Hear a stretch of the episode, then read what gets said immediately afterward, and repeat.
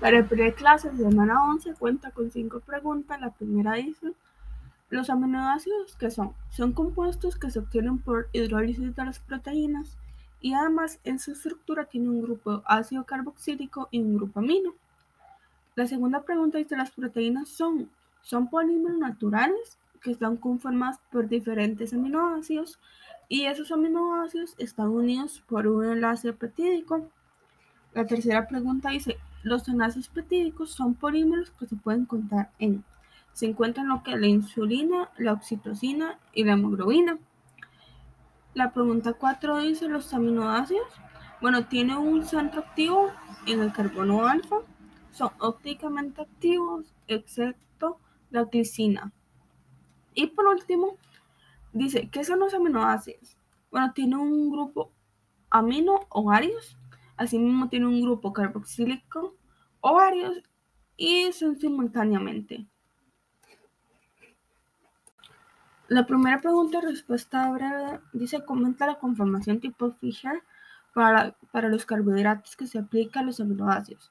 Los aminoácidos que se obtienen de la hidrólisis de las proteínas son los aminoácidos, es decir, el grupo amino que está en el átomo de carbono A y el adyacente grupo carboxilo excepción de la glicina.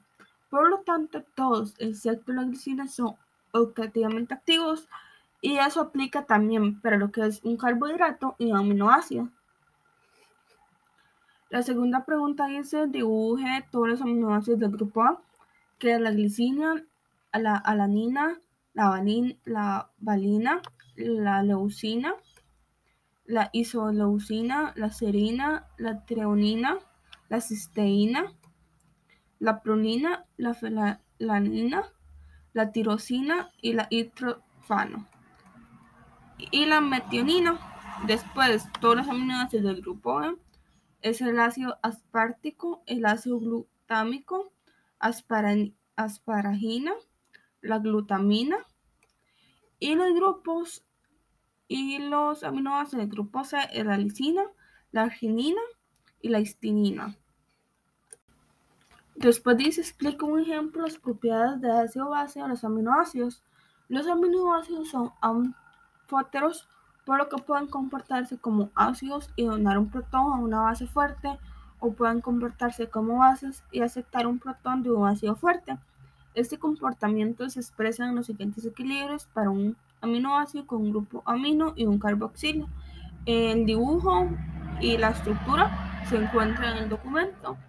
Asimismo, la siguiente pregunta dice, explica en forma sencilla para qué se utiliza la técnica de hidroforesis y cuál es su importancia para los aminoácidos.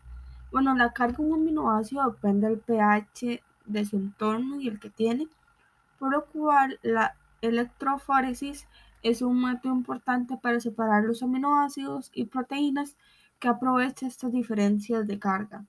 Cita los nombres de las reacciones de los aminoácidos bueno, se encuentran las reacciones de ácido-base, la esterificación, la formación de amidas y la reacción, y la reacción de inhidrina.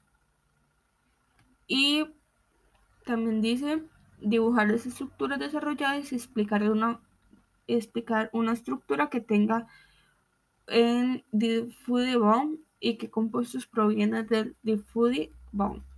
Si las unidades de cistina están en diferentes partes de la misma cadena de un peptido o proteína de un enlace sulfuro, entre ellas formará un bucle o un anillo grande. Mientras si las dos unidades se encuentran en cadenas diferentes, el enlace furo cruzará las dos cadenas y el ejemplo se encuentra en el documento. Y por último, dice explicar cómo las proteínas son biopolímeros y cuáles son los enlaces entre ellas. Las proteínas son biopolímeros compuestos por muchos aminoácidos conectados entre sí a través de enlaces, enlaces amídicos o peptidos y son indispensables para los seres vivos, ya que gracias a ellos se realizan múltiples procesos vitales.